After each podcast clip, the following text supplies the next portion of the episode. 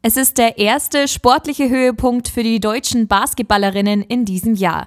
Vielleicht kommt ja noch ein weiterer dazu. Von heute bis Sonntag nimmt das deutsche Frauenteam an Olympia-Qualifikationsturnier in Belém in Brasilien teil. Mit dabei ist auch die Wasserburgerin Svenja Brunkhorst. Zum Ende ihrer aktiven Karriere könnte sie sich den fast schon nicht mehr für möglich gehaltenen Olympiatraum erfüllen.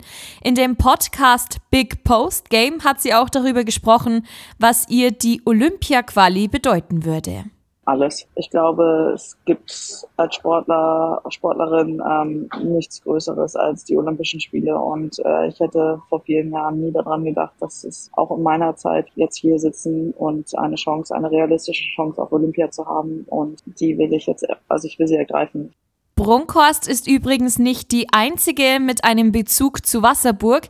Die ehemalige Trainerin der Innenstädterinnen, Sydney Parsons, ist als Assistant Coach der deutschen Auswahl mit dabei.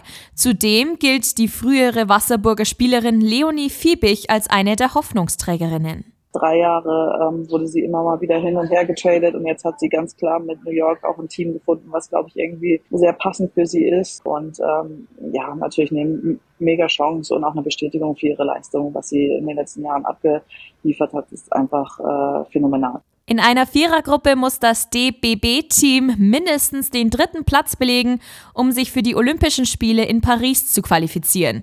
Mit Australien und Serbien stehen zwei Basketball-Schwergewichte im Weg. Dazu kommt Brasilien, die vom Heimvorteil zehren wollen. Die Spiele der deutschen Mannschaft können kostenlos auf Magenta Sport verfolgt werden.